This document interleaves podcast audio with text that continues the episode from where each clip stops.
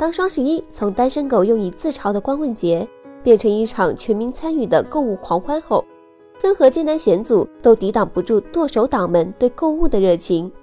在这个日子，除了计算着给自己清空购物车之外，很多人也会想到给家中永远说什么都不缺的爸妈买些礼物。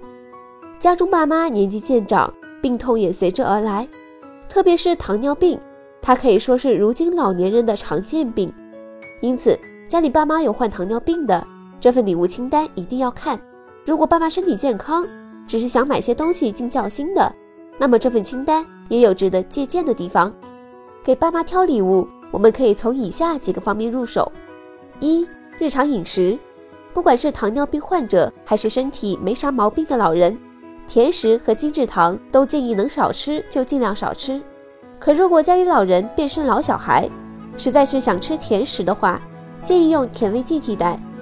目前市面上有很多人工甜味剂，包括阿斯巴甜、蛋白糖、甜味菊带等，二型糖尿病患者都可以适量食用。不过值得注意的是，食品中的甜味虽然不产生热量，但这并不等于食品本身没有热量。像是无糖食品，糖尿病患者还是不能多吃的。二、穿戴衣服，上了年纪的人给他们添置衣物、鞋袜时。一定要注意以下几点：上衣最好选择宽松、舒适又吸汗的；裤子则不宜过长过松，避免因为踩到裤脚而绊倒。老人，尤其是糖尿病患者，脚一定要加倍呵护，千万不能买磨脚的鞋子。在这里建议选择有一指余地、透气良好、鞋底厚而内里软的防滑鞋。此外，对于有运动习惯的老人，我们还可以选择心率带、计步器、运动手环之类的运动装备，用这些礼物鼓励他们坚持运动。三、护理用品。糖尿病足是糖尿病最严重、治疗费用最高的慢性并发症之一。怎样帮助以及督促资深糖尿病患者加强足部护理呢？建议准备一个洗脚盆、一个温度计和一打白毛巾。最近天气开始转凉。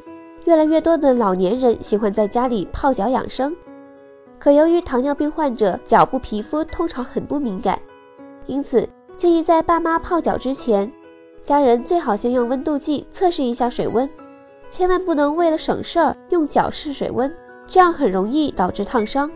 泡完之后可以适当修剪指甲或擦乳液，再用干净的白毛巾擦干，其中需要特别注意擦干脚趾指缝。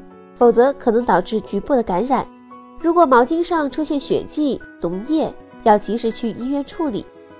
四、家用的医疗器械，对于糖尿病患者来说，自我血糖监测是一门需要长久坚持的必修课。常态化的血糖监测，一方面可以有效反映出血糖的控制情况，对患者的日常饮食、运动锻炼都有着重要指导意义。另一方面，这也有助于医生判断病情、制定治疗方案。因此，对于糖尿病患者来说，家中常备一个稳定靠谱的血糖仪也是有备无患。像是强生稳捷稳悦智佳血糖仪就是一个不错的选择。超强抗干扰，金靶合金试纸技术，储存多达五百组数据，结合无线蓝牙传输技术，可以随时在手机上查看爸妈的血糖值变动。方便之余也更放心。给爸妈挑礼物，价格其实是次要的，最重要的还是那份心意和是否合适。这个双十一，我最先放入购物车的就是这几件送给爸妈的贴心小礼物。你们的购物车又放了什么要送爸妈呢？